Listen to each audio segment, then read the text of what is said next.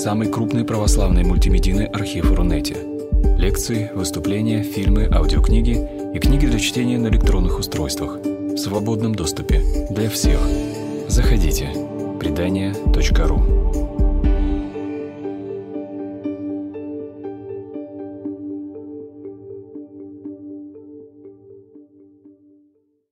Вечер всем.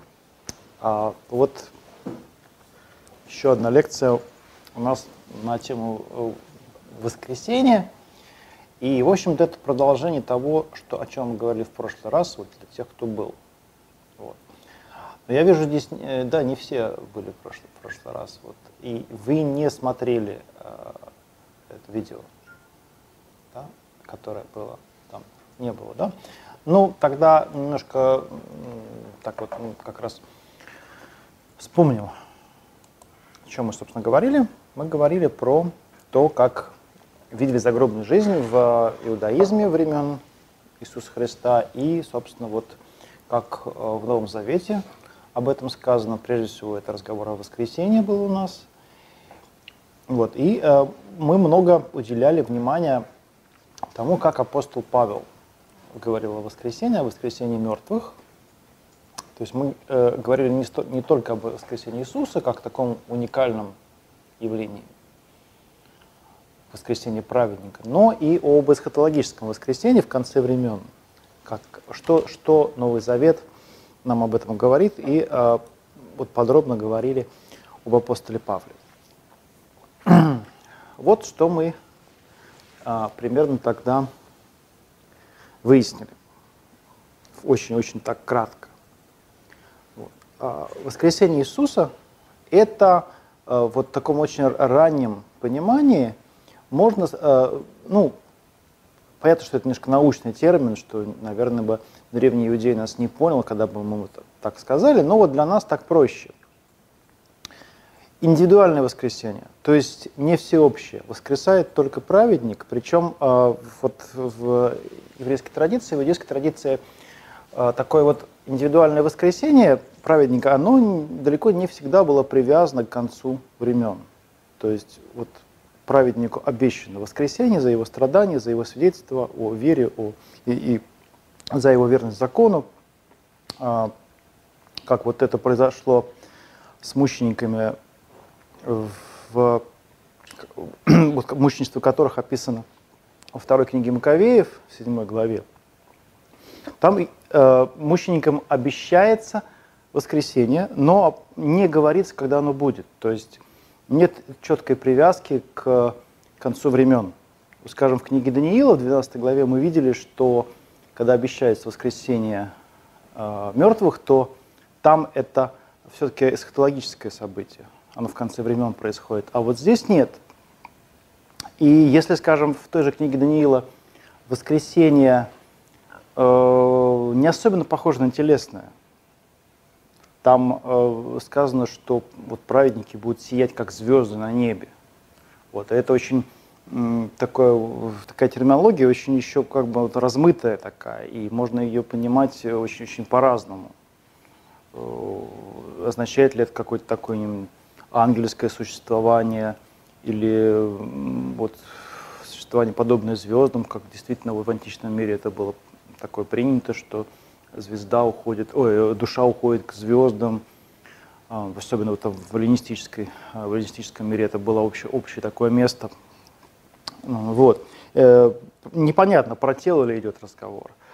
А вот э, во второй книге Маковеев мы посмотрели, там очень подробно читали это, там сказано о том, что да, это воскресение праведника, оно телесно. Праведник отдает свое тело на мучение за веру, и поэтому Бог дает ему новое тело. То есть это такая компенсация за это мученичество. Да. А вот это воскресение праведников в Маковейский период принималось в конце времен или в каком-то Вот я говорю, что, что в, вот в седьмой главе не сказано, нет привязки четкого ко времени, а, поэтому вот такое вот индивидуальное воскресенье, оно не всегда воспринималось как психологическое. Собственно, по-видимому, вот воскресение Иисуса также было воспринято, э, что да, да, это вполне может быть. То есть такая, это, такая, такая традиция существовала, и это не означало, что сейчас все начнет рушиться прямо сейчас в этом мире, потому что пришел конец света. Скорее такая, э, вот мы опять же говорили, э, что первым, кто связывает, ну, по крайней мере в текстах, которые нам доступны, первым, кто связывает воскресение Иисуса и эсхатологическое воскресение, был Павел. Он говорил, что это единый процесс. Он начался со Христа и закончится воскресением э, всех верующих. И последнее, а вот Райт как раз пишет о том, что воскресенье сейчас не ожидал совершенно особой Мессии. Это было очень неожиданно для самих апостолов, что, кстати, доказывает. Вот, э, Еще раз, воскресенье что? Ну, Мессии, в частности, это было довольно неожиданно в какой-то традиции, особенно для апостолов, что и доказывает сам факт этого события. Вы, вы согласны с этим? Тогда такое не было учения даже о том, что Мессия пострадает воскреснет прямо сейчас. В, в, в апокалиптике Мессия вообще не всегда присутствует, да, вот. И действительно какого-то такого яркого текста, где было прямо описано, что вот придет Мессия, его там убьют, и он воскреснет, такого у нас нет. У нас есть тексты, вот скажем, третья книга Езры, там действительно Мессия погибает, как и весь мир. Как весь мир смертен, так и Мессия смертен. А, и он, э, как бы, видимо, воскресает тоже, хотя явно об этом не сказано. Вот. А, но он принадлежит к этому вот полю всеобщего воскресения, больше ничего. Да, поэтому э, скорее здесь мы имеем дело с, вот, именно с индивидуальным таким воскресением, не привязанным изначально к э, концу времен. Вот. То есть, э, что я хочу сказать, что телесное воскресение, оно относилось прежде всего к воскресению праведника. Вот. Об этом иудеи могли знать. Это была распространенная идея. Вот. А что делать с телесным воскресением в конце времен?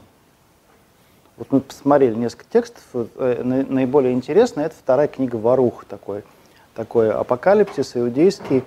Он первого века, а, то есть он примерно ровесник книг Нового Завета. Но он иудейский, это иудейский памятник. И вот там действительно написано э, телесное воскресение всех праведников и грешников, все воскреснут. Вот. Но там, помните даже такую таблицу, там те, кто был, я таблицу такую показывал, что это определенный этап. То есть вот сначала воскресают все, но воскресают все в теле для того, чтобы предстать на суд. А затем судьба а, у них разное. У праведников это прославление, в какой-то трансформация в какое-то славное состояние, а для грешников это тоже не, нечто такое ну, явно неприятное, плохое, потому что там сказано, что а, грешники будут пребывать в еще худшем состоянии, в котором они были, в сравнении с которым они были. Ничего более подробного там не сказано. То есть явно это какой-то такое вот наказание для них будет. А, вот. И, в общем-то, действительно появляется такое, такое верование в то, что как раз э, наказание в гиене огненное, оно как раз телесно. Во многих источниках, которые у нас есть, э, гиена – это то место, э, где грешники наказываются именно в теле. Для этого они должны воскреснуть, чтобы уже значит, получить там по полной. А, вот. Дальше вещь, которую мы увидели, значит, что эсхатологическое воскресение часто в иудейских текстах рассматривается как всеобщее. Да? Вот, вот как раз вторая книга Варуха хороший этому пример. То есть э, воскресают все. Одни к, э, вечной жизни, другие к вечному наказанию.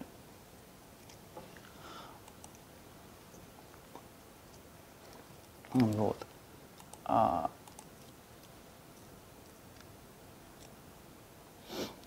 дальше мы говорили про Павла.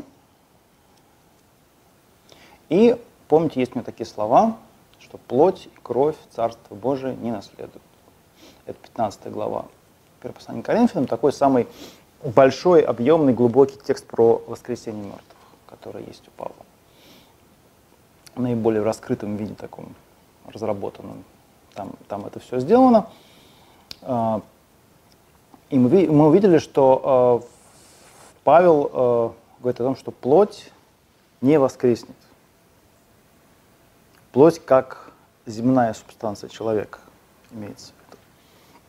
А воскресает тело духовное. То есть э,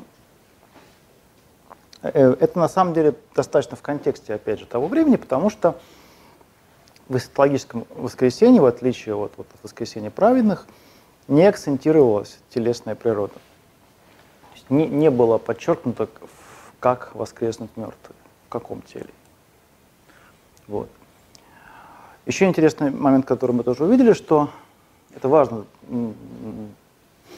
относительно того, о чем мы будем сегодня говорить, что у Павла, если мы внимательно читаем, скажем, послание Коринфянам, мы видим, что воскресают только верующие во Христа. То есть он не говорит о всеобщем воскресении. Хотя пытались там его слова толковать э, по-другому, но вряд ли э, то, что было придумано, так. То есть там надо очень сильно издеваться над греческим языком, чтобы э, понять э, этот текст так, что Павел говорит о всеобщем воскресении на самом деле. Уж очень э, ему понадобилось тогда завуалировать а, свои взгляды. Почему прямо об этом сразу не сказать, не, непонятно. То есть по умолчанию он говорит про воскресение во Христе, то есть для тех, кто принял Христа. Это действительно достаточно логично с его другими идеями, скажем, с телом Христовым. Церковь как тело Христово, верующие принадлежат к телу Христову, тело Христово воскресшее, а, поэтому, собственно, те, кто составляет это новое тело, они принадлежат воскресению, но никто другой. Вот. Что происходит с другими, он, в общем-то, подробно нам не рассказывает. Внешне судит Бог. Вот. Но что Павел нам говорит про воскресенье, что да, у воскресших или у преображенных, то есть тех, кто остался жив до, конца, до второго пришествия, а, они будут преображены, то есть они не останутся в своих земных, земных телах, они как-то изменятся, он говорит. И вот, э, вот это духовное тело, как, как Павел это называет, э, оно соотнесено, соотнесено с преображенным телом Христа. То есть тело Христа э, воскресшее, оно тоже э, не равно физическому телу. Физическое тело принадлежит этому миру, а духовное тело, как его называет Павел, оно принадлежит Царству Божьему.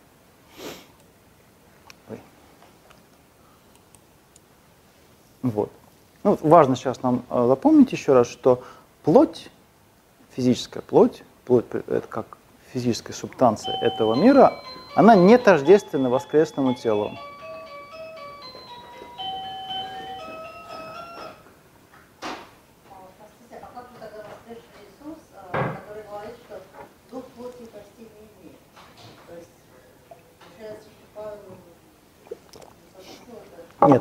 Павел тоже говорит про телесное воскресение, да? Но для него тело воскресшее не равно плоти земной. Он не говорит о том, что все воскреснут в своем земном теле. Да? Угу. Просто не, не, невозможно, потому что...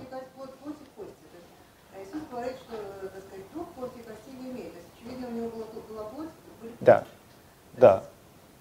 Да. Это, это была да. другая плоть и другие плоти? Была другая плоть.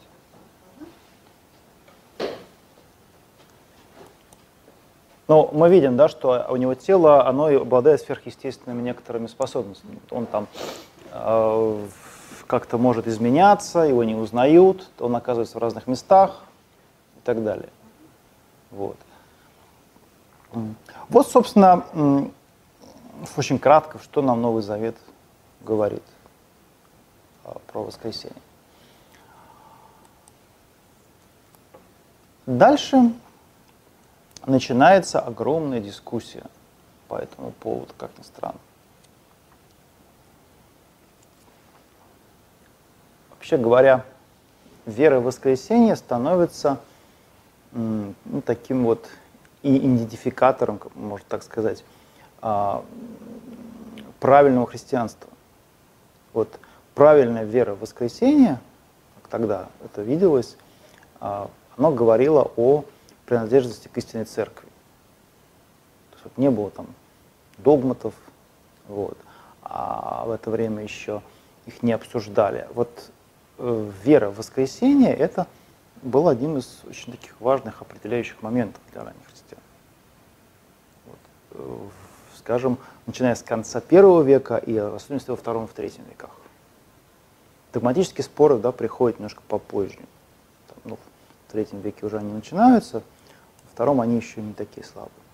А, какие другие мнения были? Казалось, ну, что тут такого написано же, да, воскресли, воскрес Иисус, воскреснем все. А, какие проблемы? А, для нас, видимо, никаких, а вот для древних они были. Мы даже в Новом Завете видим отголоски э, этих вот а, начинающейся полемики, ранней полемики, в конце первого века, скажем. Во второе послание Тимофея. Вот одно из таких мнений. Воскресенье уже произошло. Вот некоторые, нек, некий именные филит, э,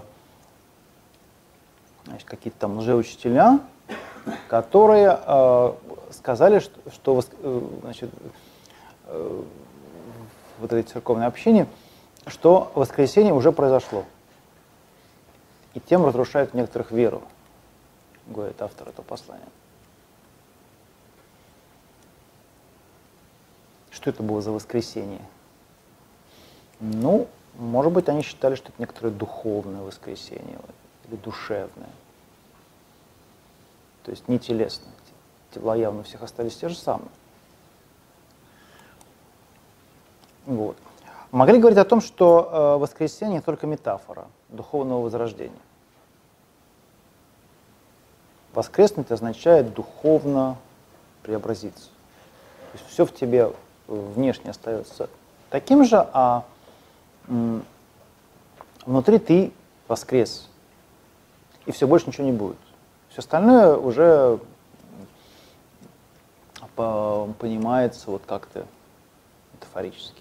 Ну, скажем, действительно, э, в иудаизме было такое понимание воскресения. Например, есть такой текст, э, называется «Иосиф и Осинеф». Не знаю, слышали вы о нем? Нет, очень ну, известно, сейчас его на, рус, на русский перевели несколько раз, даже был, был перевод. Это такая красивая история, такой роман, можно сказать, э, мидраж, который рассказывает про то, как Иосиф, библейский Иосиф, женится на Асинеф,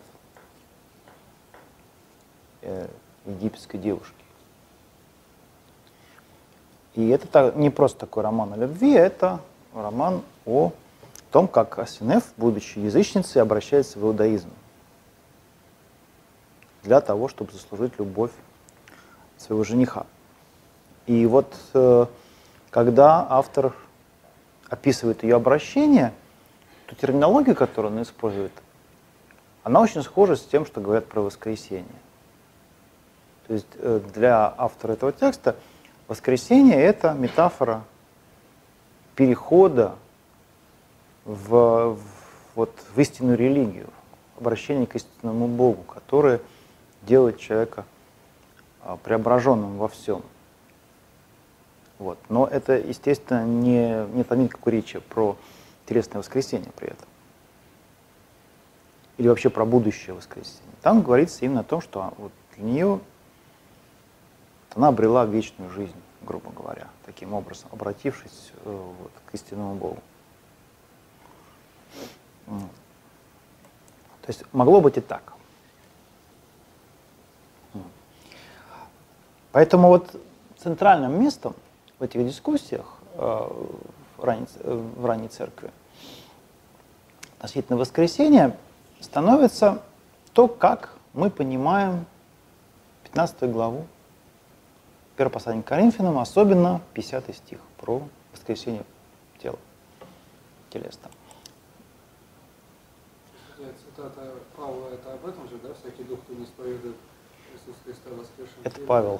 Да. Ой, это Павел, это, это Иоанн. Ой, Иоанн, то есть это, это же дискуссия. Это дискуссия, связанная с, с этим, да. Но там и связана даже не столько с воскресением, сколько с воплощением. Да, докеты, Да? докеты, по-моему. Э, Ну, может быть, это уже ранний докетизм там появляется, да, в это время. Что это конец, самый конец первого века. Да. Вот. И мы переходим с вами во, во второе столетие. Э, Вот авторы, которые тогда пишут. Юстин Мученик, очень важный для нас свидетель развития этих идей, он вводит выражение «воскресение плоти». Саркос анастасис по-гречески. Э, Схожим образом поступает автор второго послания Климента. Сохранилось его имени. Это псе- псевдоэпиграф, судя по всему. Э, Второе послание Климента 9.1. «Никто из вас не должен говорить, что эта плоть не будет судима и не воскреснет. Знаете, в чем вы спасены, чем прозрели, если не во плоти». Вот для Павла такая постановка вопроса она была бы немыслима. У него тело духовное отлично от земного. Причем он достаточно много внимания уделяет тому, чтобы показать, как, насколько они различны. Он там всякие метафоры выстраивает. Там, вот он говорит, что есть, есть э, семя, а есть растение. Вот смотрите, вот настолько отличается земное тело от небесного, от, извините, от духовного. Сеется семя, оно должно умереть. Вот это и есть земное тело, это вот плоть, а есть тело духовное. И они различны. Как может воскреснуть плоть? То есть вот он бы с э, Иустином и с автором второго послания Климента бы не согласился здесь. Те, кто использует апостольский символ веры, увидят, откуда корни. Вот отсюда. Что в апостольском символе веры как раз используется выражение воскресения плоти. Кажется, в русском варианте там, там а, немножко а, там смех- смягчено. Если посмотрите греческий и латинский текст, там будет плоть. Будет саркс по-гречески там. Вот. Дальше Иустин делает следующую тоже вещь, которая в первом веке тоже не использовалась. Он, говоря о воскресенье, ссылается на Иезекииля 37 главу. И вот для тех, кто в прошлый раз был, я рассказывал, что 37 глава Иезекииля не использовалась практически в, в- в спорах про воскресенье. Вот. Потому что действительно, если мы буквально читаем этот текст, это не про воскресенье, это про возрождение Израиля. То есть э, воскресенье используется, опять же, как метафора возрождения здесь. Там по прямым текстам сказано в самом пророчестве, вот так как здесь воск- вот немыслимо, чтобы воскресли значит, там, плоть вот это, то ну, вот, вот, если я захочу, то вот так, так же восстановится Израиль. Вот. То есть поэтому, собственно, его на ранних стадиях не использовали это пророчество, практически не использовали. Один из самых ранних примеров – это 11 глава Апокалипсис, где два свидетеля воскресают. Там действительно используется цитата из 9 стиха 37 главы Иезекииля. А в общем, в целом а, не использовалось это.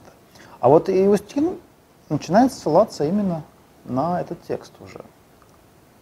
Потому что действительно а, тот, та образность, которая есть в этом пророчестве, она про плоть, там, жилы, там, да, вот эти там, всё эти кости соединяются, очень такое натуралистическое описание всего этого.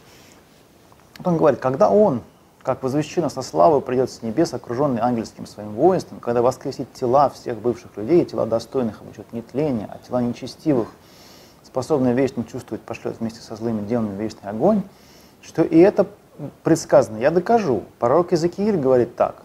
Совокупится состав к составу и кость к кости, и снова вырастут плоти. это, это слова из апологии Иустина. Ну, надо сказать, что, конечно, мы видим здесь, да, что тела достойных будут нетленные при этом. То есть вот э, все-таки в этой полемике никто из э, практически из э, ранних христианских авторов не говорил, что это тленные тела опять будут, что они потом опять умрут. Такого не было все-таки. Вот. Ну, следующий автор, который э, тоже нам важен, это Ириней Леонский. Он много полемизировал с различными ересями, которые в это время появляются, и э, вот в частности, как я сказал, что для раннего христианства вот в это время очень важно правильно понять воскресенье, он тоже про это много говорит. Вот, например, а, такая цитата. «Ибо еретики, уничижая создание Божие, не презирая спасение своей плоти, и, и не признавая спасение своей плоти, презирая обетование Божие и в своих мыслях, возносясь превыше Бога, говорят, что тотчас после смерти своей они вознесутся выше небес и демиурга и пойдут к матери или к вымышленному ими отцу, те, которые отвергают всецелое воскресенье, и сколько могут, совершенно устраняют его. Что удивительно, если не знают и порядка воскресения. Они не хотят понять, что если бы так было, то и сам Господь, в которого, по словам их, веруют они, не воскрес бы в третий день, но умерший на кресте тотчас вознесся бы, оставив тело земле. Но э, в чем здесь э, дело? А, те люди, с кем он полемизирует, по-видимому, понимали воскресенье слишком духовно, устраняясь э, тело практически вообще. И Ренею нужно показать, что нет, воскресенье телесно, он называет его всецелым здесь воскресеньем, то есть э, не всеобщим, а всецелым именно. Э, то есть воскресает вся человеческая природа полностью.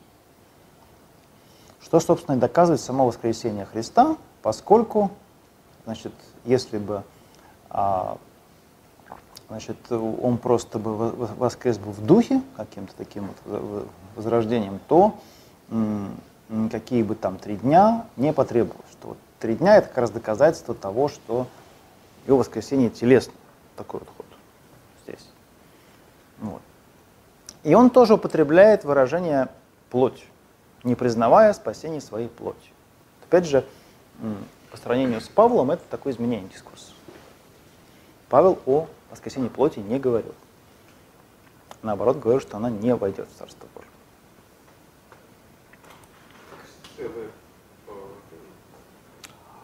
Uh, я не смотрел первоисточник здесь.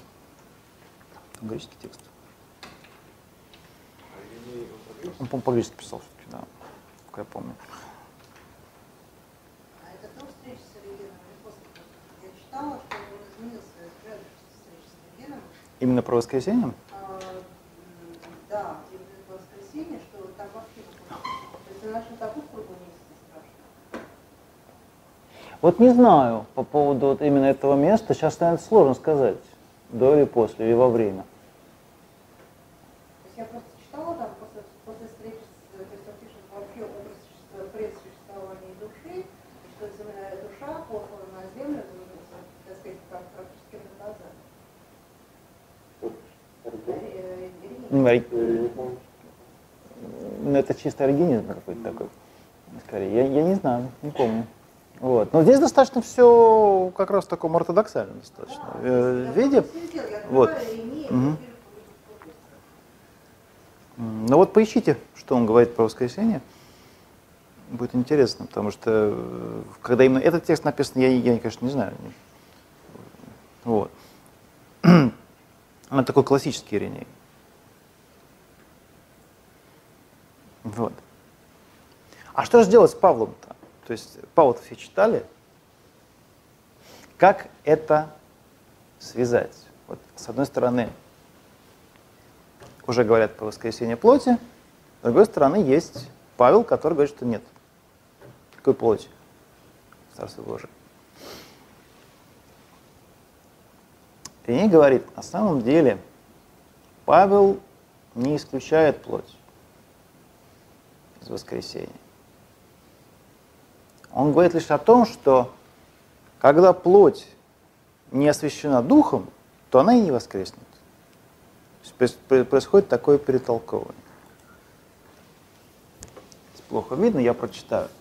Совершенный человек, как я показал, состоит из трех – плоти, души и духа, из коих один, то есть дух, спасает и образует, другая, то есть плоть, соединяется и образуется, а средняя между всеми двумя, то есть душа, иногда, когда следует духу, возвышается им, иногда же, угождая плоти, не спадает в земные похотения. Итак, все не имеющие того, что спасает и образует жизнь, естественно, будут назовутся плотью и кровью, потому что не имеют в себе Духа Божия. Поэтому таковые и названы от Господа мертвыми. Оставьте, говорит, мертвым погребать своих мертвецов, потому что не имеют духа, оживляющего человека. Здесь э, мы видим, что, вообще говоря, Ириней использует слово «вплоть» как аналог тела, скорее, потому что э, здесь трихотомия такая антропологическая, да, три, три э, значит, составляющих человека. Бывает дихотомия, когда, собственно, плоть, вот у Павла скорее плоть обнимает и душу, и тело, а у э, Иринея, в общем-то, это просто, скорее всего, синонимы, судя, судя вот по такому изложению, как здесь. И он так вот э, таким образом пытается реинтерпретировать Павла, что оказывается нет, что Павел не говорит про, э, про то, что плоть вообще не воскреснет. Она вот, если она не духовная плоть, то она и не воскреснет. Как ей воскреснуть без духа, если она не духотворена? То есть человек, который жил чисто земными удовольствиями, он, естественно, и погибнет вместе с ними. Вот. То есть здесь а, еще это на самом деле уже спор о терминах, как, как слово плоть понималось в это время. То есть не всегда, то есть мы видим, что не всегда одинаково она понималась а, вот, разными авторами. Дальше он тоже говорит, например, что те, кто живут в духовной жизни, воскреснут с цельностью духа, души и тела. Их плоть преобразится для того, чтобы жить со Христом в его тысячелетнем царстве. Ну, э, Ириней был э, сторонник идеи хилиазма, э, поэтому он много про это говорил. Ну, она я, я, явно выражена в, в, в апокалипсисе. Вот. Хотя ну, истоки ее могут быть более ранние, но вот в каком-то таком а, в законченном виде а именно там существует. То есть, вообще говоря, э, ну вот эти такие апокалиптические пророчества, которые мы видим там у Исаи, там про земной такой рай, там, да, когда э, там все дружат, там, э, там ребенок играет с кем там играет с змеей, да, или с кем там, э, там лев там лежит. В общем, ну, знаете все это место, да, вот. Вот, это как раз вот такие как раз пророчества, которые как раз указывают в сторону хилиазма, то есть тысячелетнего царства, что вот некоторый земной рай такой вот. Они бесконечны еще, да, время? Но вот пророки не говорили, что он бесконечный, э, какой-то имеет срок. Вот. Э, собственно говоря, какой-то вот ограниченный э, период этого царства, он только в двух текстах. Это в, в Апокалипсисе и в третьей книге Езры это, по-моему, 400 лет. Да, 400, по-моему. Потом все умирают вместе с Мессией как раз. А, здесь Мессия не умирает, но тысячелетний. Царство, да.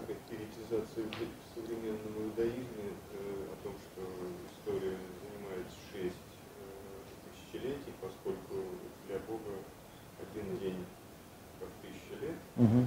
а потом вот, суббота. И вот последний, по-моему, тысячелетие, это, кажется, мессианское тысячелетие считается. Мессианская эра, да. Ну, мессианская эра, да, мы, мы, ее, мы ее некоторые понимали как именно как э, промежуточный переходный да, период. Да, да, да, нет, он не, не автор откровения, он, он, он не на пустом месте придумал, конечно. Просто он некоторые идеи довел вот до какой-то такой законченной формы. Это не только, это не единственная вещь, которая вот у него э, вот такая, там, да, там, там можно много чего набрать про этих вот зверей, там, Эти слова антихрист он не употребляет, но при этом вот создает эту картину. Там. Потом первая, вторая смерть, первое, второе воскресенье. Да, это тоже вещи, которые вроде бы в других текстах нигде нет в явном виде. В таком. Вот. Ну вот э, в раннем христианстве эта идея была достаточно популярна, очень многие э, авторы, апологеты и мужи апостольские, они, в общем-то, были не против, так скажем. А дальше, ну, читали апокалипсис? Нет, там просто у них очень красочное описание у многих, что будет, как все это, значит, там процветает, там такие, как хорошо там. Угу.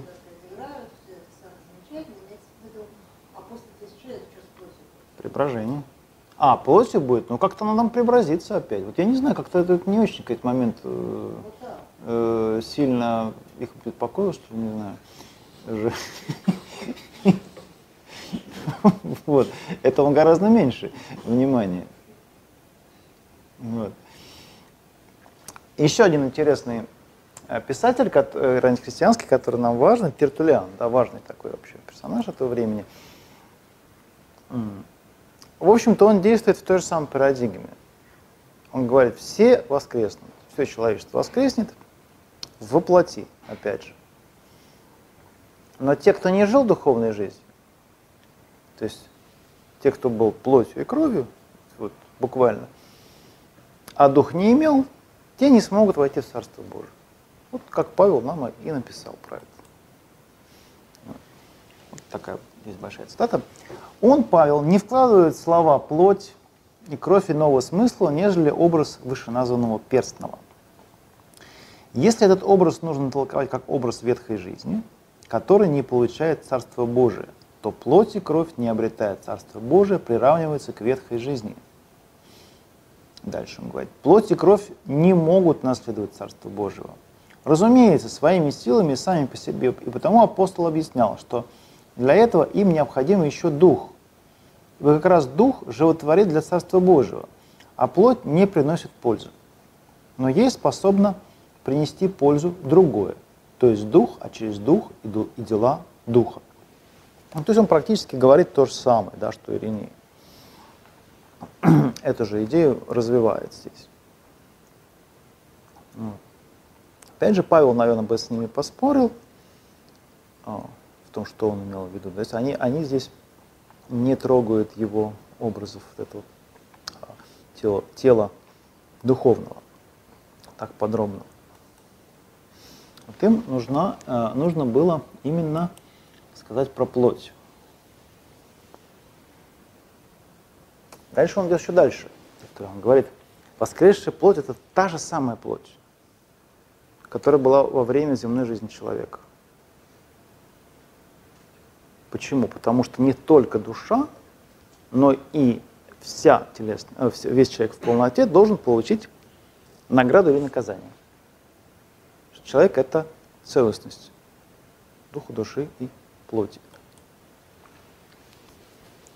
Он говорит, при этом они перечисляют преступление плоти, значит, за грехи она получит наказание. Мы, напротив, указываем им на достоинство плоти, следовательно, она получит награду за свою добродетель.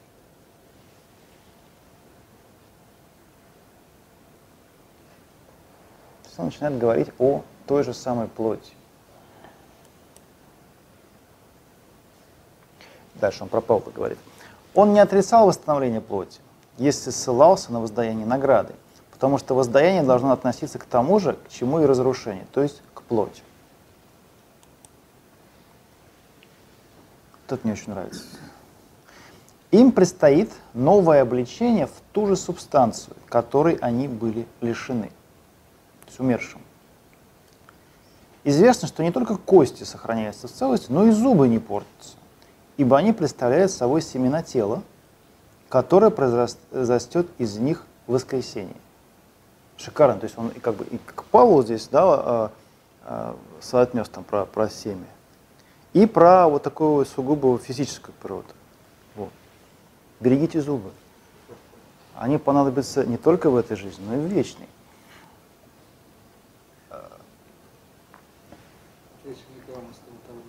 А? Отличная реклама для стоматологии. Да, да. Так, а, простите, какой возраст? Об этом мы поговорим тоже. Да, ну вот э, интересная такая вещь, да, что вот э, ну, нетленных мощей еще нет, как таковых, и такого какого-то яркого э, почитания их, да, еще. А вот уже ну, начинается разговор о том, что есть некоторые вещи, которые просто нетленные, сохраняются до второго пришествия. Зачем они сохраняются до второго пришествия? А, потому что они как раз знаки вот того, что эта плоть воскреснет. Так, а разве мучеников не стали чтить тела сразу первых, насколько я читал по-моему, первым, когда пришли по-моему, сразу тела э. Ну, быстро достаточно. Да, вот. Ну, вот там оста- раньше останки, ну, некоторые, некоторые сжигали, там, так сказать, например, этот самый Поликарп уже был сожжен. Да, один вот из первых мучеников, который у нас есть. Вот. Вот, Ну да, вот, э, собственно, служение э, на могиле мученика это достаточно ранняя вещь. И она отмечена по всей империи. Там,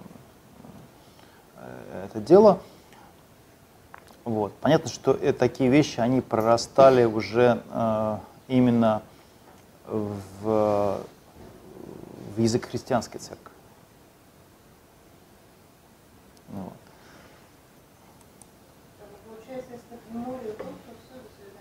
А, если зубов нет? Нет, если море. Э, не, ну сказано, что там море же отдаст все.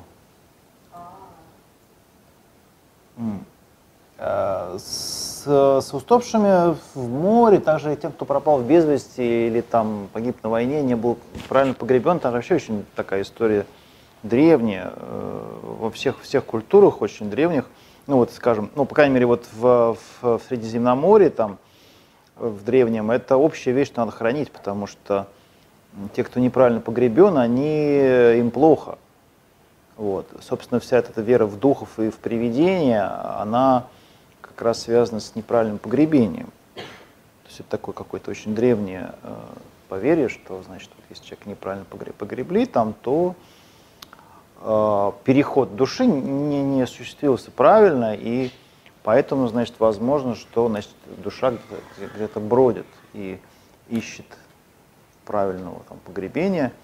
Вот. Ну или там какие-нибудь вот вот, э, истории про э, убитых, да, то, что кто-то кто-то там кого-то убили, и вот еще не погребли, и вот, значит, жертва преследует э, своего а, своего убийцу, там, ну, скажем, скажем, тот же Ирод, который там боялся Иоанн Крестителя, да, что он воскрес, может быть, это как раз связано с тем, что он его уже убил неправильно.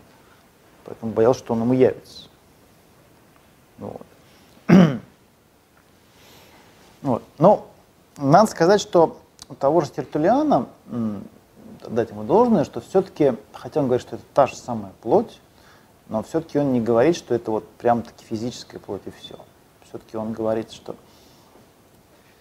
а, оно преображено. То есть э, от этой мысли Павла они все-таки не отталкиваются, что да, сказано, что все преобразится, значит, тело преобразится. Оно, не, оно преображено, что это значит? Оно не имеет ран или физических изъянов. Плоть будет воскресать всяким образом и обретет облик ангельский от грядущего изменения. То есть, э, с одной стороны, это та же плоть, но она преображена. То есть идея, по-видимому, такая. Ну, А облик английский тогда уже устоялся, вот, э, или ангелы могли принимать любой облик? Э, Да, я думаю, что ну, это не значит, что это представь как именно такого, значит, этого самого купидончика или, или кто-то там с, э, с крылышками обязательно. Скорее речь идет о вот, э, славе английской здесь. Вот. Прежде всего, некоторое небесное такое облики, как, как они их видели, это сложно сказать. В чем именно. Ну, ну вот, а, эм, такое а, более плотское, так скажем, плотское понимание воскресения, которое возобладало, в общем-то, в, уже во втором веке, втором, в третьем веке, а, можно объяснить прежде всего тем, что возникает потребность а, полемизировать с агностицизмом и с другими ересями, которые э, тем или иным образом а, а, отрицали физическую природу. Вот э, христианство утверждает э, то, что, то, что мир хорош, то, что физическая природа тоже хороша сама по себе, это не зло само по себе. Поэтому, собственно, и дискурс воскресения меняется в эту сторону. Вот. Нужно говорить про плоть больше, гораздо больше, чем э, это было нужно в первом веке в иудейском контексте. Вот. Э, вот это надо понимать, когда мы читаем вот эти тексты э, второго-третьего века. Вот. Я приведу пару примеров э, того, как вот э, гностические, скажем, тексты видели воскресенье. Вот Евангелие Филиппа, гностический текст. «Ни плоть, ни кровь не могут наследовать Царствие Божие. Каково же то, что не будет наследовать? Это то, что на нас. А каково то, что будет наследовать? Это то, что принадлежит Иисусу и Его крови. Очень кажется по Павлову на самом деле. Да? То, что на нас физическая плоть, она Царство Божие не наследует. Иисус воскрес, и его тело духовное, оно другое. Вот это и есть истина. Поэтому он сказал, тот, кто не будет есть моей плоти и пить моей крови, не имеет жизни в себе. Какова его плоть? Его плоть – логос, то есть слово, а его кровь Дух Святой. Тот, кто получил это, имеет еду и питье и одежду. Я же, я осуждаю иных, которые говорят, что эта плоть не воскреснет. Очень духовненько, да, так, вполне себе. А, это э, ну, Филипп, по-видимому, ну, то есть тот, кому, кому приписывается этот текст там, да? Ну, это поучение некоторое такое. Господь восстал из мертвых. Он явился таким, каким он был. Но тело его было совершенным. Ибо у него была плоть. Но эта плоть, плоть истинная. Наша же плоть не истинная, но мы обладаем образом истинный. Тоже хорошо вроде, да, сказано. Сложно не согласиться.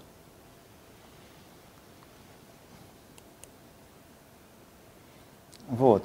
Но в контексте самого учения таких еретических групп оказывалось, что, собственно, отрицается воплощение, как правило. Да? И поэтому нужно полемизировать. Но вот э, зашло, дошло это до того, что э, элемент, э, элемент воплощения стал слишком доминировать. Уже вот дошло до того, что плоть воскреснет. Вот. А вот что касается, например, э, действительно, в каком возрасте, да, там, как, как будет выглядеть человек. Этим вопросами много тоже интересовались. Там, конечно, в фольклорных таких вариантах. Вот, например, мне очень нравится такое средневековое греческое откровение псевдоиоанна, то есть это не то откровение Иоанна, которое у нас в Новом Завете, а апокрифический текст, но он, он дошел до нас в таком средневековом изводе, он мог быть раньше написан.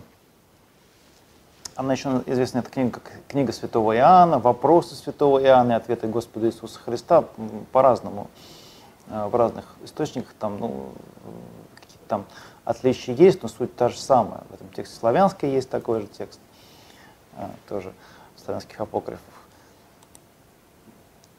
И вот Иоанн его там спрашивает, значит, Христа, и еще спросил, Господи, умерший от Адама и до ныне, которые пребывают в аде от начала века, и которые умрут при кончине века, как воскреснут?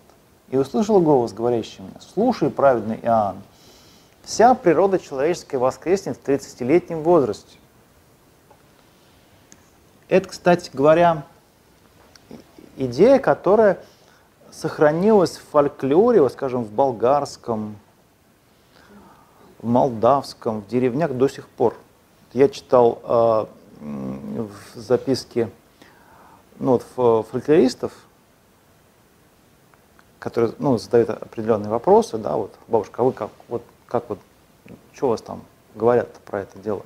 И они выдают то же самое. То есть это настолько стойкая традиция до сих пор фольклорная. Вот. Ну, на этом э, строит теория, что вот на самом деле вот эта вот э, традиция связана там, что там с, с книгой Еноха, с второй книгой Еноха, которая славянская, что она вообще никогда не прерывалась, что в славянском значит, мире она так вот продолжалась, прямо с, с незапамятных времен до сих пор продолжается. Но он продолжает и еще спросил, Господи, мужской и женский пол умерший, одни в старости, другие в молодости, другие в младенчестве, как восстанут в воскресенье? И услышал голос, говорящий мне, слушай, праведный Иоанн, ибо как пчелы не различаются между собою, но все вместе единый вид и, и возраст имеют, так будет воскресенье с каждым человеком. Не будет ни белого, ни красного, ни черного, не будет никакой смуглости в лице, но все восстанут в едином образе и возрасте. Вся природа человеческая воскреснет бесплотной, как и прежде говорил вам, ибо в воскресенье не женится, не выходит замуж, но пребывает, как ангелы Божии, на небесах. Вот так вот. Даже не знаю, что сказать по этому поводу. И еще спросил, Господи, как же в мире том узнают друг друга, брат брата, любящий любимого, отец детей своих и дети своих родителей? Все же одинаковые. И услышал голос, говорящий мне, слушай, Иоанн, праведники узнают родных, грешники же никоим образом, и в воскресенье силы не узнают друг друга. То есть только э, праведники будут узнавать своих родных. Воскресенье силы, то есть, ну, воскресенье силы, да. да. Не силы узнают друг друга, а воскресенье силы сильное воскресенье.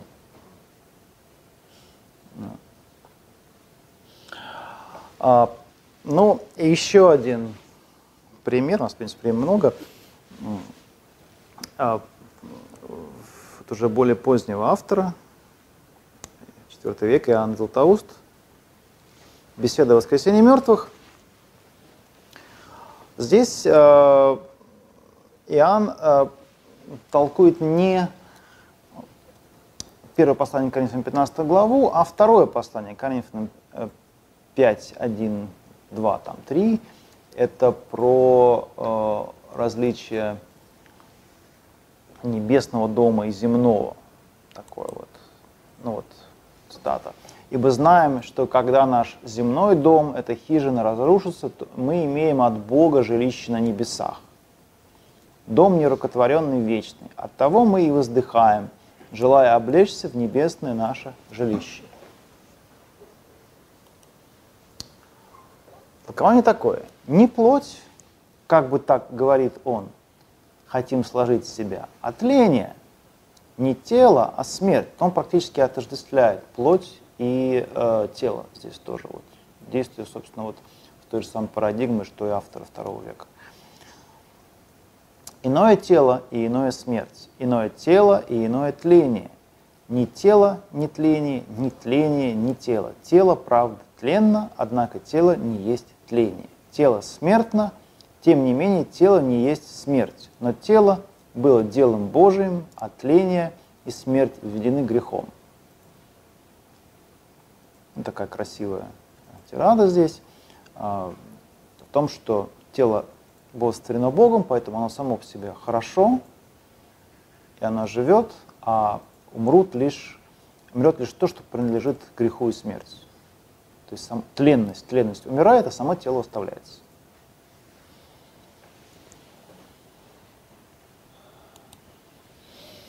Итак, я хочу, говорит, снять с себя чуждое, не свое. А чуждое не тело, но тление. Поэтому он и говорит, понеже не хочешь совлечься. То есть тела, ну то есть тело, извините, но пооблечься, то есть облечься, в теле не тлением. Тело есть среднее между тлением и нетлением. Оно снимает с себя тление и облекается в нетление. Свергает в себя то, что получило от греха, и приобретает то, что даровала благодать Божия. И чтобы ты убедился, что он относит слово «совлечься» не к телу, а к тлению и смерти, выслушай прибавленное непосредственно вслед за тем. Сказав «не хочем совлечься, но облечься», облечися, он не сказал «да пожертва будет тело бестелесностью». Но что? «Да пожертва будет мертвенное животом». То есть чтобы оно уничтожилось, чтобы оно истребилось. Так что, следовательно, он говорит об истреблении не тела, но смерти и, не тле, и тления. Грядущая жизнь уничтожает, истребляет не тело, а представшее к нему тление и смерть. Ну, то есть для него, во-первых, нет уже разницы между плотью и телом здесь. А, а во-вторых, он говорит, что, конечно же, тело воскреснет, потому что а, оно творение Божие, а все, что принадлежит этому миру, а этому миру принадлежит его тленность, это должно исчезнуть. Собственно говоря, это то же самое тело, которым человек обладает.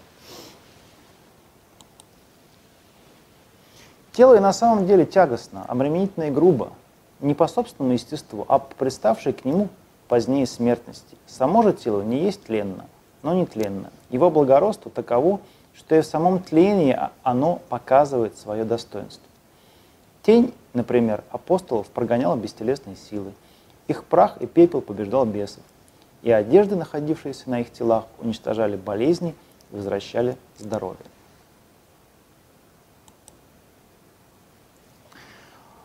Ну, дальше э, он, он э, толкует следующий стих Павла. «Только бы нам и одетым не оказаться нагими,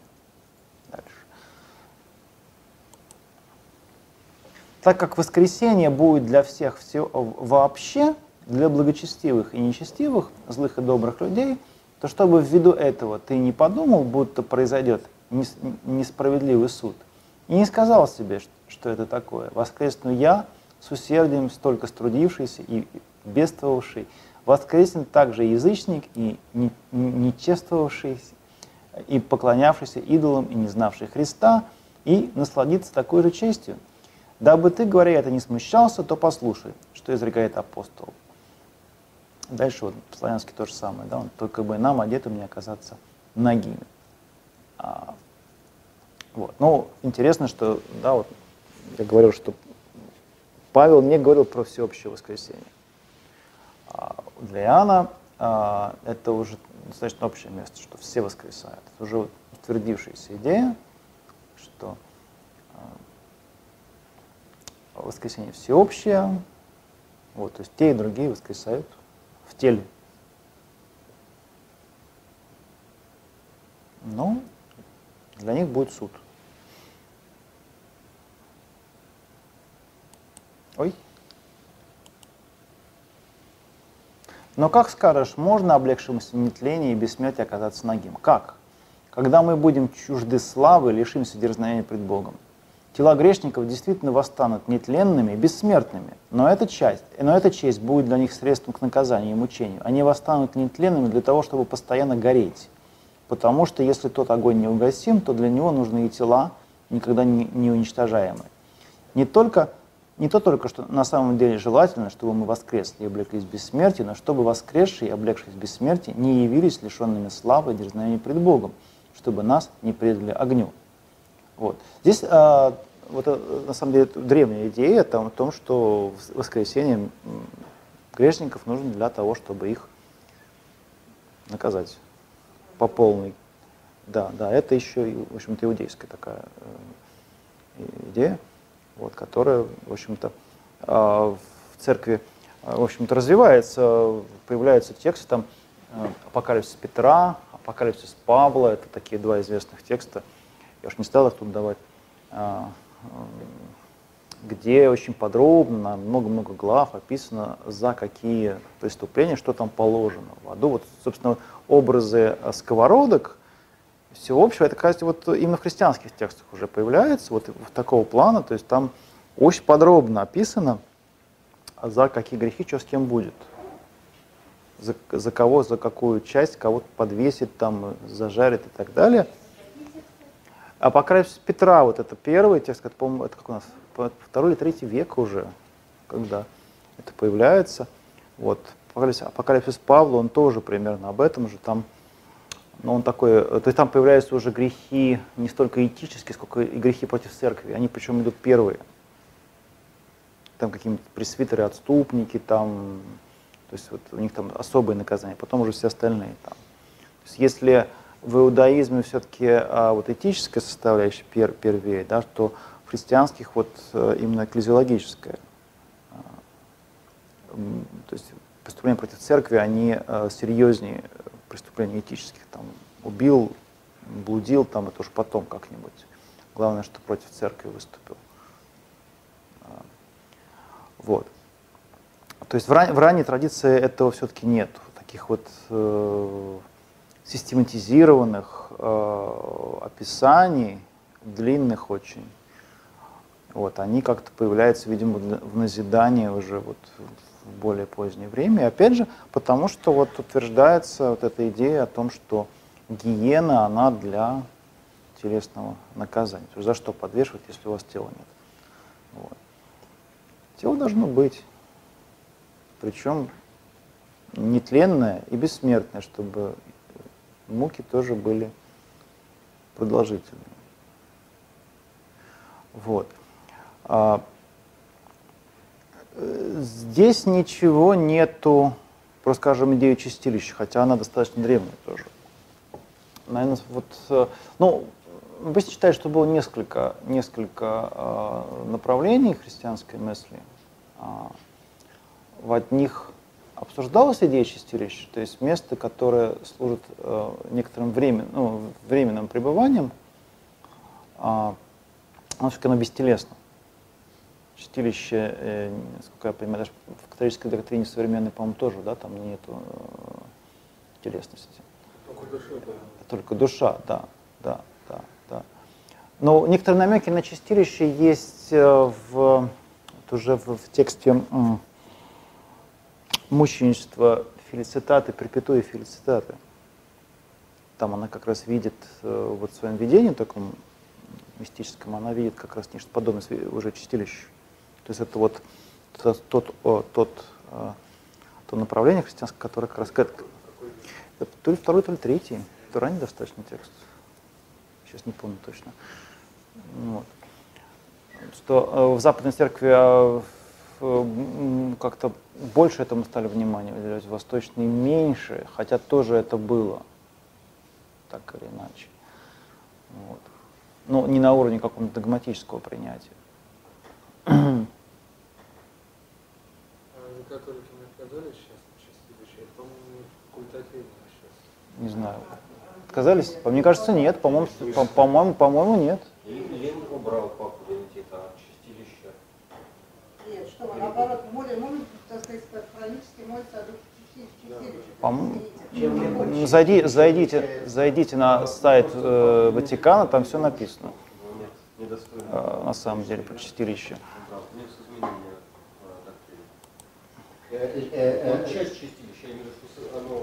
Поменьше стало.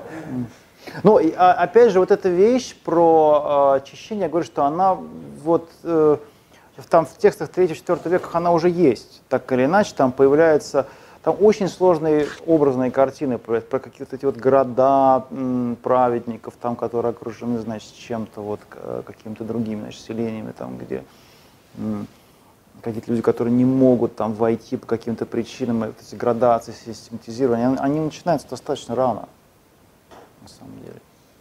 Вот. Но опять же, это все некоторые временные вещи. Да? Это, это, это вопрос скорее пребывания в каком-то промежуточном состоянии между смертью и воскресением. А вот то, о чем Златоуст здесь говорит, да, это именно вещь, связанная с вечным наказанием. После второго, после воскресения. уже. Вот.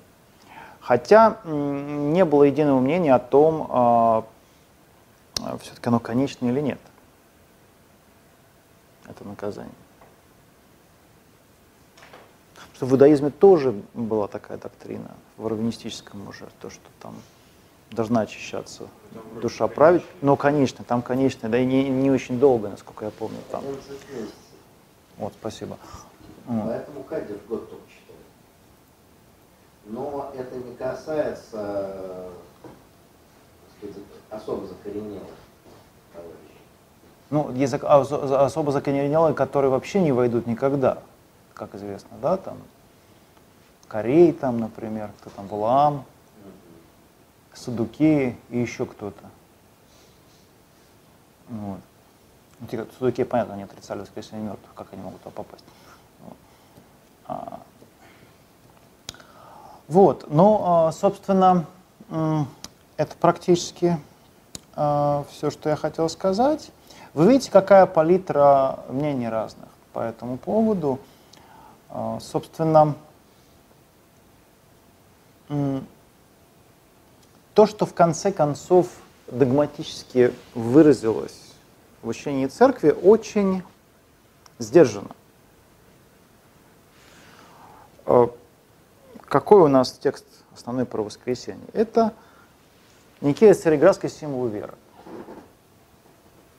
И апостольский, соответственно. Да? Определение очень общее. Вот, вот Никея Цареградский. Ожидая воскресения мертвых, анастасис некрон. Все. Не сказано телесное воскресенье, не телесное. В каком теле, в плоти, ничего не сказано. Очень, очень, очень общее на самом деле. Это, наверное, правильно. А, апостольский семь веры вот так вот. Вера и воскресение плоти. Вот я латинский текст здесь привел. Греческий тоже. Или нет?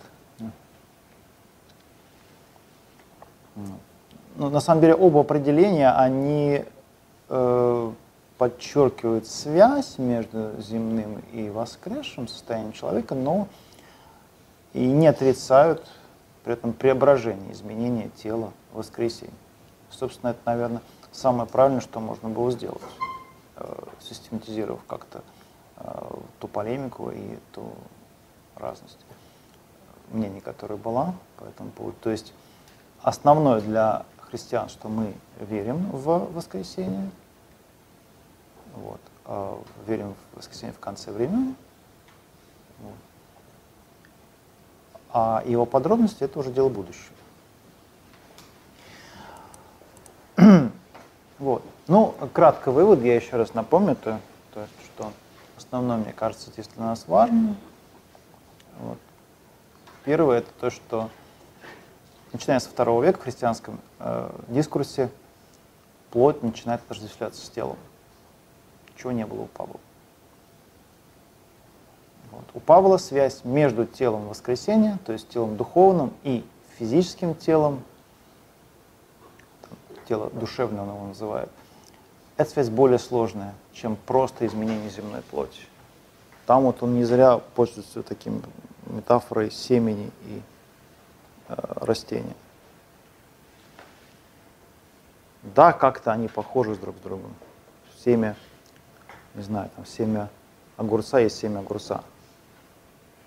Никакое другое. Но по виду они очень мало похожи друг с другом. Вот. Здесь же появляется тенденция к более буквальному и линейному истолкованию этой вот связи между телом земным, телом воскресшим. Вот замечательная цитата из Тертуляна нам в помощь про зубы и кости.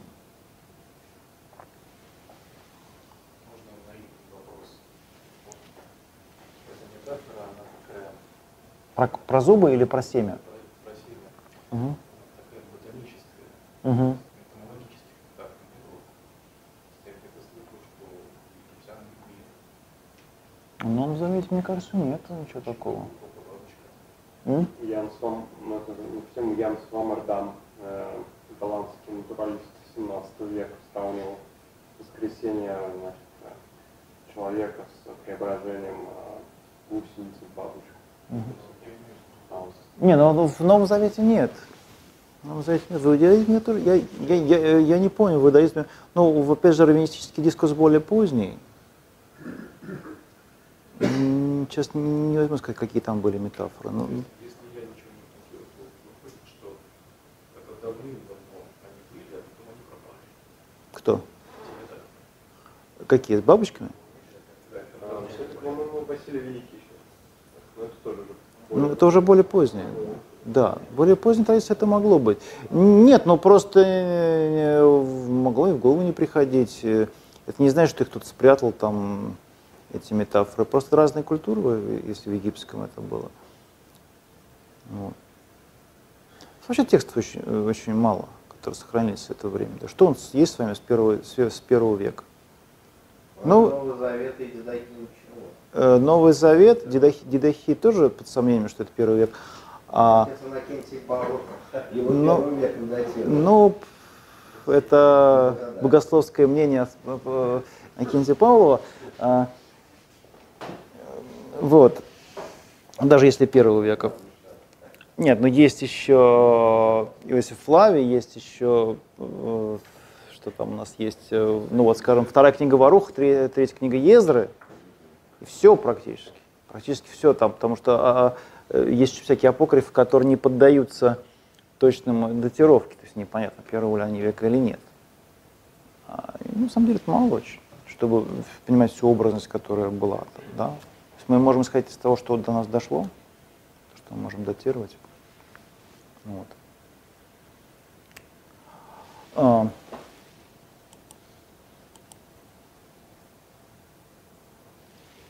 Вот тоже идея, ну это я выводы продолжаю. Слова Павла о том, что плоть и кровь не наследуют Царство Божие, реинтерпретируются, перетолковываются. То есть, если в человеке есть Дух Божий, то воскресает плоть и кровь. Это перетолкование, конечно, Павла. И вот интересно, что входит в оборот 37 глава Иезекииля уже во втором веке. Раньше этого практически не было. Вот. Э, и, по-видимому, действительно а, его используют, потому что этот текст дает очень такую физическую картину именно воскресения плоти чего казалось, э, что, что казалось не, не совсем уместным вот еще в, в, в первом веке.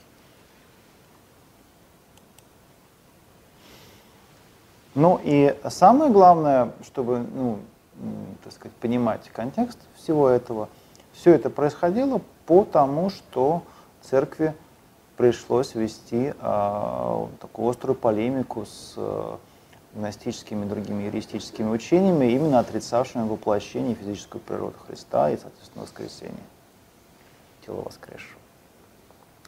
Вот. Но у меня а, все, у нас еще, я думаю, есть время некоторое да, для обсуждения. Ага. А может быть еще проблема понимания воскресения в том, что Павел уже ну, было видение просто Христа уже, так сказать, вознесения, а Евангелие писались позже, но там же, в принципе, они все одинаково описывают уже воскресшее тело, какое оно. Угу. Почему вот, дальнейшее понимание этого процесса не основывалось на этих текстах? Там же говорилось, какое было тело Христа, то есть тут все довольно одинаково. Да, но вопрос, э, как бы, э, насколько соотносили воскресение Христа с э, воскресением праведников? Не всегда, так скажем. Да, да, да, да. Ну, вот даже считается, что вот мы в прошлый раз говорили, помните, про известное место из Евангелия от Матфея, 27 глава, 52-53, про воскресение святых, которые воскресли при воскресении Христа после завесы, после, после землетрясения и разрыва завесы. И многие считают, что, ну, исследователи считают, что текст Матфея, который вот сейчас перед нами, он сильно редактирован, именно чтобы привязать его уже к Павлу. к пониманию того, что не может никто воскреснуть раньше, чем Христос. Там поэтому греческий синтаксис не очень хороший вот в этих, э, в этих двух стихах, там как-то э, нет единого мнения, почему так ну, получилось, но многие считают, что это именно э, пытались как-то редактировать на каких-то вот ну, стадиях еще первого века. У нас нет, нет просто рукописи, которого, в которых был бы другой текст. У нас нет рукописи первого века. Момент только у него есть, да, и там как бы э, его можно понимать двояко. Там, они когда воскресли-то? До него или после? Если буквально читаешь, получаешь, что они до него воскресли. Но они выходили, сидели в гробах три дня, чтобы выйти уже после воскресения. А, а можно вопросик тоже? Вот есть слова, чуть больше слова Павла говорит, да, вот, апостол Петра, 3 глава. 3.19? 2, 3, 10. Что там? Придет же день Господень, как тать ночью. Угу. И тогда небеса с шумом придут, стихии же разгоревшись разрушатся, земля и все. Это второе послание Петра. Да-да-да. Угу. И все дела на ней сгорят.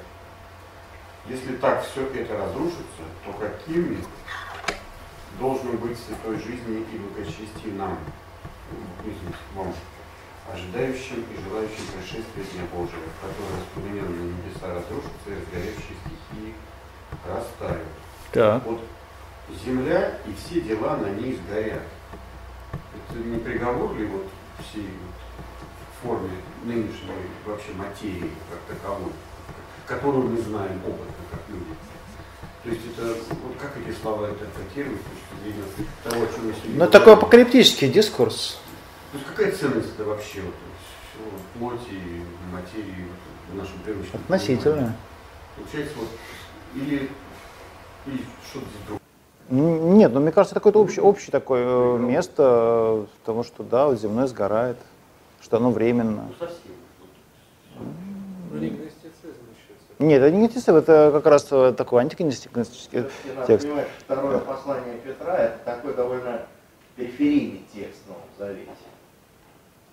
Ну, это такой, такой апокалиптический дискурс вполне. здесь. Это, по-видимому, конец первого века или начало даже второго, когда он писался. А как периферий, чем-то хуже? Того Ну, э, значит, на тему не читают. Так сказать, э, на воскресных чтениях его нет. Вот. э, э, Значит, это уже какой-то показатель. То есть, что как бы он Ну, Как по воскресенью, это ча- страшно даже читать его. Мне кажется, Нет, ну, скажем, вот, например, первое послание Петра, его тоже нет на воскресных чтениях, как всех соборных посланий, но оно хотя бы читается в качестве паремий э, под, под, э, Петра и Павла, по аналогии там, к другим авторам. Послание Петра читается на преображении кусок, на другой. Да, кстати, кстати, да, но, но, но не этот. Нет, нет, но зачем это читать? Исключительно по причине того, что из э, прочих апостольских посланий ничего про преображение вы, вы- выкопать нельзя. А тут достаточно вот такое. Да, спасибо, я немножко запамятовал. Нет, ну в любом случае, скажем так, э, вот есть э, основной как бы корпус Нового Завета, э, и есть все-таки некая периферия.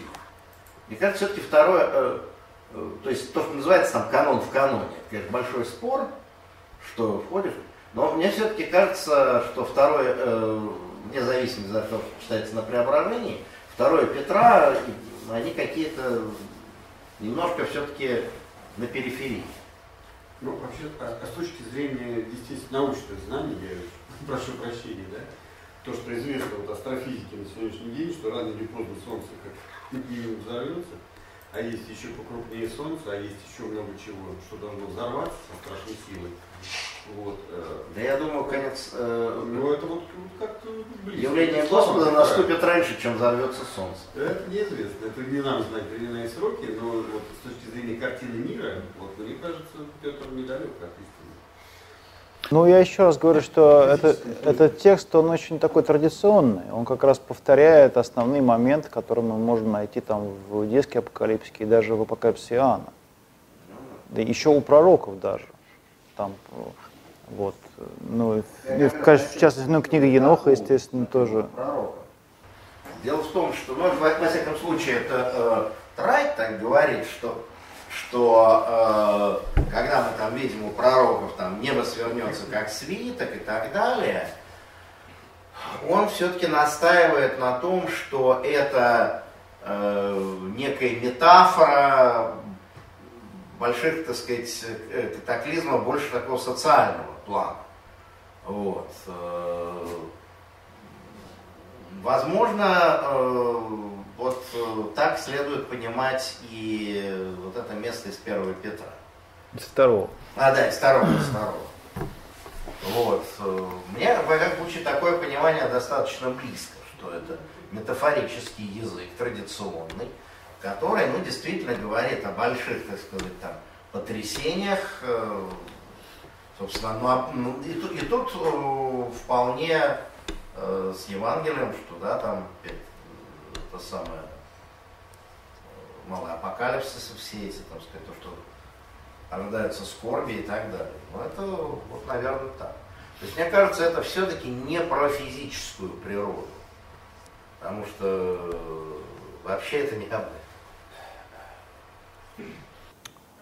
Сложно сказать, на мой взгляд, как, как они точно это понимали, потому что образы перетекают из одного текста в другой и часто трансформируются. Да? Да, то есть то, что казалось одним, э, через там, сто лет кажется уже по-другому. Что, что мы, мы сегодня это и увидели с вами. Да? То, что... Э, извините, можно на тему того, что это не приговор. Ведь тех, кого кремировали, все равно воскреснут. Ну, сгорят, а ну, я об этом же хотел что сказать, что на самом деле 20, 20 э, век показал, и до сих пор показывает, да, что с людьми может быть все что угодно. Абсолютно. То, что написано здесь глобально, можно испытать лично вот, в мгновение ока. Можно исчезнуть именно вот так, вместе со всеми. Ну, конечно. Нет, но это как раз шаг, э, сейчас я скажу пару слов, э, в сторону от этого некоторого буквализма, ну, не буквализма, а такого ну, более буквального понимания воскресения, которое как раз было, ну, основание которым было положено во втором веке, собственно, то, о чем мы говорим. А всякие наши традиции, там, класть покойника определенным образом, да, там, или не кремировать, не кремировать и кремировать его, вносить гроб в церковь определенным образом и выносить там. Но главное, чтобы Главное, что, главное, что э, хранить определенным образом, определенным образом ставить крест.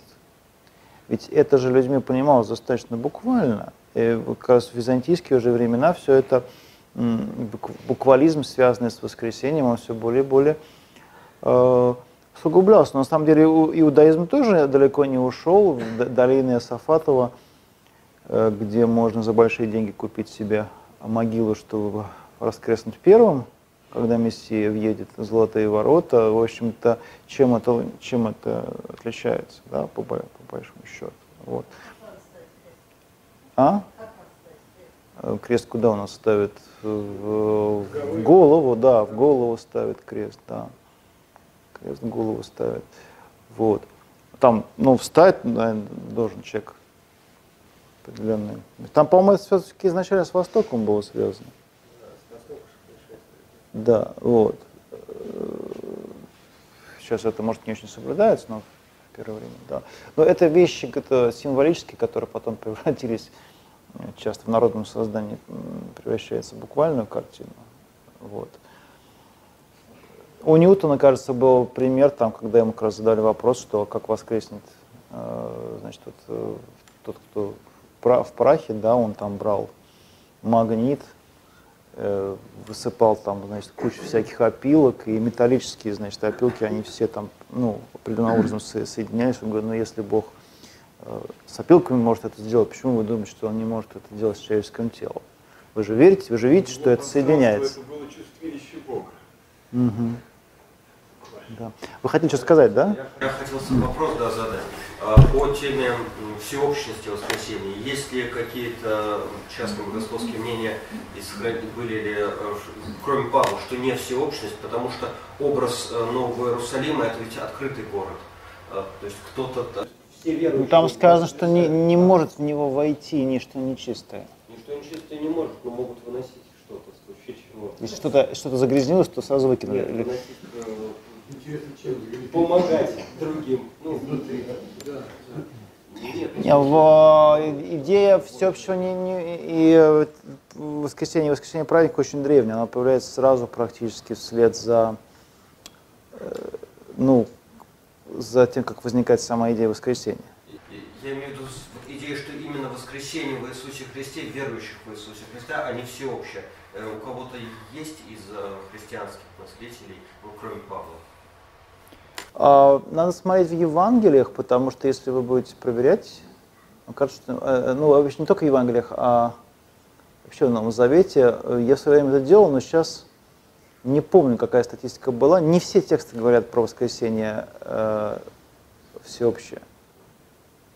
У Павла, естественно, а есть, э, кажется, еще какие-то тексты, которые не упоминают, но я сейчас не помню точно, какие. А, Какие из них? Например, сложный вопрос в Евангелии говорится про всеобщее. Ну, в, в, в, Евангелии Иоанна говорится, пятая глава. Да, отрывок, который в, в православном э, богослужении читается на отпевании. Там говорится про воскр- всеобщее воскресение. Вот. А скажем, Евангелие от Марка говорит что-нибудь про всеобщее воскресение или нет? Сложный вопрос. Кажется, что нет. Он просто говорит про воскресенье, да, это отрывок про э, Судукеев. Там всеобщее воскресенье или нет? Судя, по- всему, нет. Не всеобщее. Там не говорится о воскресении суда, да? Значит, не говорит этот текст про, про всеобщее воскресенье. Вот. Книга Деяний говорит про всеобщее? В каком смысле там говорится о воскресенье? Потому что у Бога.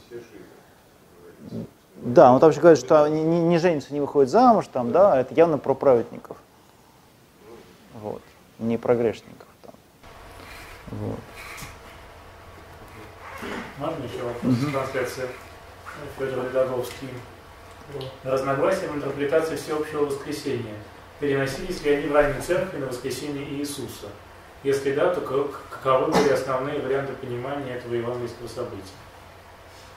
Разногласия по поводу понимания плоти-не плоти, да, вот имеется в виду? Но вот смотрите, был, э, я давал пример из э, Евангелия Филиппа. Явно другое мнение. Другая плоть, там очень, очень такое, очень одухотворенное, да, более одухотворенное. И, и как раз э, это было явно другое мнение, какой, какой-то другой части, даже не церкви, видимо, а какой-то религиозной группы, тоже считавшейся христианами, но имевшие более такое, э, так скажем, ну, грубо говоря, гностическое, более гностическое понимание этих вещей. То есть, да, даже да, вот в том, что мы видели, это было. Вот. А, как это А. М? Каковы варианты были раз непонимания? То есть какие есть? Ну, дело в том, что э, ну, догматически-то нас никак не зафиксировано, по-моему. У нас, у нас э, как, как у нас э, сказано о воскресении Христа в, в, в символе веры. Тоже очень общих таких э, э, чертах, да, как раз чтобы уйти от каких-то э, таких вот моментов спорных э, здесь. Вот. Но тут надо смотреть больше текстов. Я думаю, я сейчас, наверное, не готов какие-то цитаты э, готовые давать по этому поводу. Но про природу текст, э, тела Христа мне не приходит в голову что-то такого очень интересного. Вот, кроме того, что я вот сейчас вот я вспомнил про э, Евангелие Филиппа, да, там, где явно такое вот другое понимание, которое не согласуется, там, скажем, с, ну, мало согласуется с тем, что Тертулианом каким-нибудь или Иринеем. Вот. Э, Очень, очень много э, там есть, ну, сохранилось проповедей, каких-то поучений относительно, самого события э, воскресения и о том, что человек должен поверить в это воскресенье, что оно истинно, что это не, не какое-то событие метафорическое, там еще что это действительно вот событие победы жизни над смертью, но так вот явно какие-то, чтобы были поучения о свойствах тела Христа, я так особо не помню, честно говоря. Но я не, не берусь сказать, что я обладаю полной картиной вот прямо сейчас. Хороший вопрос, кстати говоря, для того, чтобы посмотреть такие вещи. А, значит, э, если э, вот это Евангелие от Филиппа, это георетический Евангелие с точки зрения ортодоксальной церкви, то получается, что даже преображенное тело, оно занимает какое-то пространство.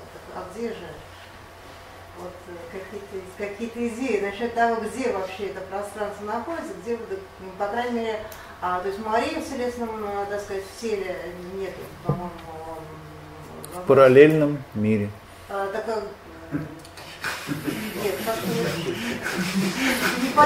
Но не, физич...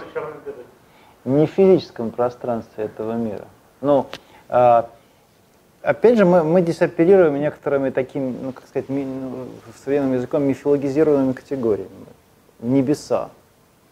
Что значит небеса? Небеса в таком древнем мифологи мифологическом дискурсе это знак присутствия Бога. Вот в той вот э, картине мира, которая была в древности,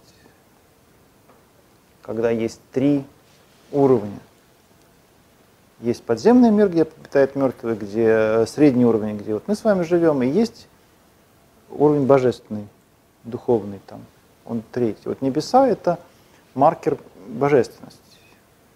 Вот. И самое распространенное, что мы видим в текстах, да, ушел небесную жизнь, там, ушел на небеса. Там, это, э, опять же, не физические небеса, а именно указатель на какое-то пребывание какой-то божественной реальности, которая невидима и вот значит, соприкасается с Богом так или иначе.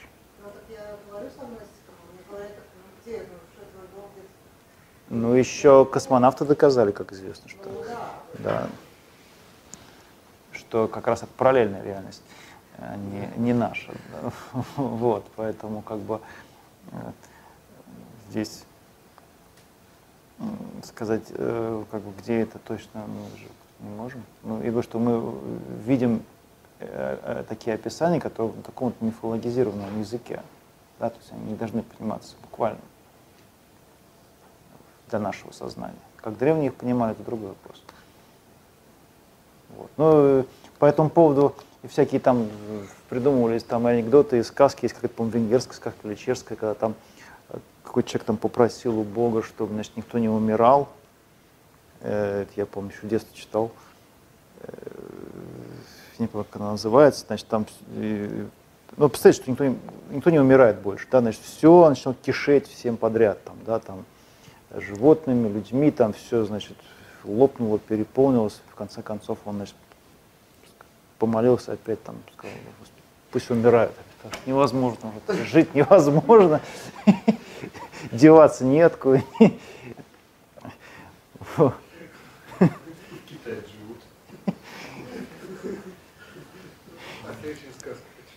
Я не помню, как она называется, как какая-то венгерская, по-моему, был сборник венгерских сказок, где она... Вот.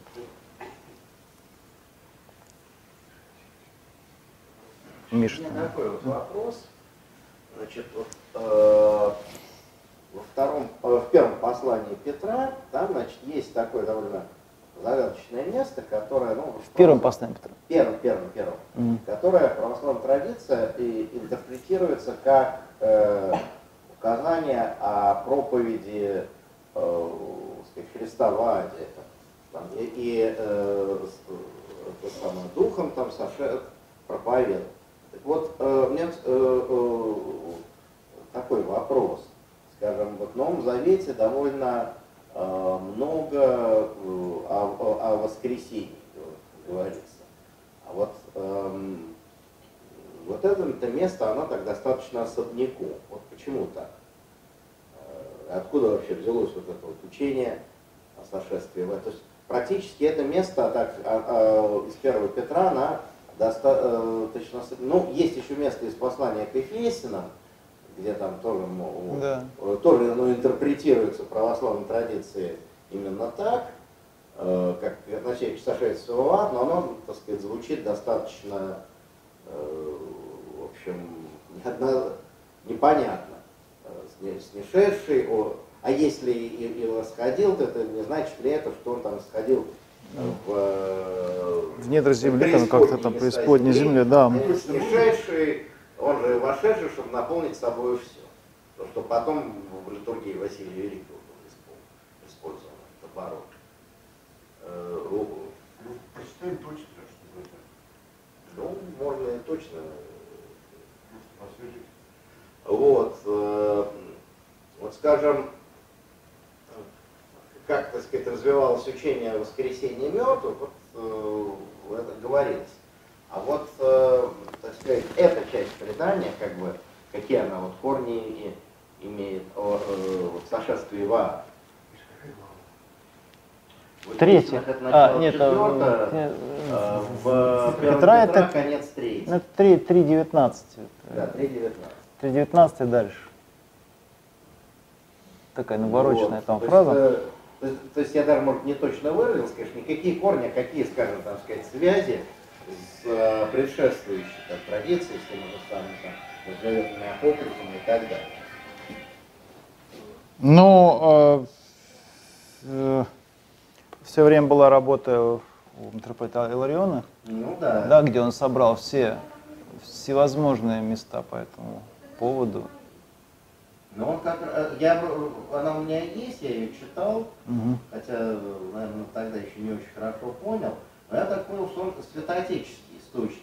То есть, Не, он ранее берет тоже, насколько, Ну, я насколько в можно. виду, э, под святоотеческим христианским. Имеется в виду, скажем, что-то вот в, э, в апокрифах, псевдоэпиграфах э, вот, э, древнего иудаизма этого б- э, было похоже? Или, э, Э, Что именно? Что нужно сходить в преисподней земли? ну вот, э, да, что это? Ну как, э, Шеул находится под землей. Это же подземный мир. Аид тоже подземный мир. Вот поэтому и нужно туда сходить, если, если, если, э, человек умирает.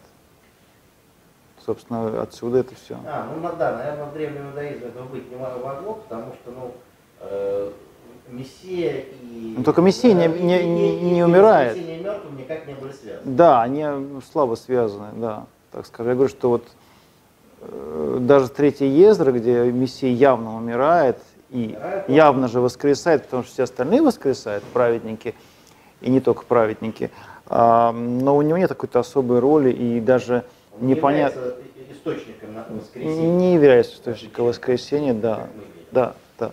разбойнику было сказано, ныне же будешь со мной в раю. Ну, по этому поводу тоже очень все хорошо написано потом, вот в Евангелии от э, Никодима, это какой-то четвертый век, да, там, когда, ну, собственно говоря, многие наши вот э, иконографии и э, предания про воскресенье они связаны как раз с этим текстом, когда там же как раз вот э, Иисус приходит в ад, значит, в Шиол, всех возволяет за руку, берет праведников, берет с собою, возносит их, значит, а на небеса, а там кто-то стоит. Они говорят, это кто? А это разбойник. Ему же обещано, что в раю, значит, сегодня же. Он, значит, в- не был в аде. Ты ему скажешь, сегодня же в раю будешь. Он и стоял три дня. Ну, стоял, ждал. Мне сначала. Но вот прошел, он не говорил, он поэтому тоже стоял, ждал его. Он в раю, он, он около рая стал, он не входил, ждал. Вот. Не, ну, может Но- быть, ты не э, будешь со мной в раю, надо, надо э, понимать, э, хотя это, конечно, разные, так сказать, традиции внутри Евангелия, так же примерно, как вот понимается вот, Иоанновское, ныне прославится Сын Человечества. То есть у Иоанна же есть эта линия, э, когда страсть э, уже прославление. Может быть, и с разбойником что-то похожее. То есть э, грань так сказать, между обетованием и исполнением настолько тонка, что, ну, можно сказать, что ныне, в смысле, что, несомненно, Ну, ныне у и, э, Луки это такой термин, э, такой вот эсхатологический. Да, у него все время так У него уже много раз оно появляется. Там, ны- ныне пришло, пример, чтобы я понял. ныне пришло, пришло спасение дому всему. А, У Закхея, да, например. Вот, и еще несколько раз там есть. то есть это ныне не надо понимать хронологически. Сегодня, да, не хронологическое, это, это такое эсхатологическое ныне. ныне А это уже другая традиция, Иоанна. это Иоанна, да. А вот имя у Луки, вот это то, что У Луки Иоанна есть странное изображение. есть, да, но вот в данном случае, если про Луку говорить, то у него это эсхатологическое ныне.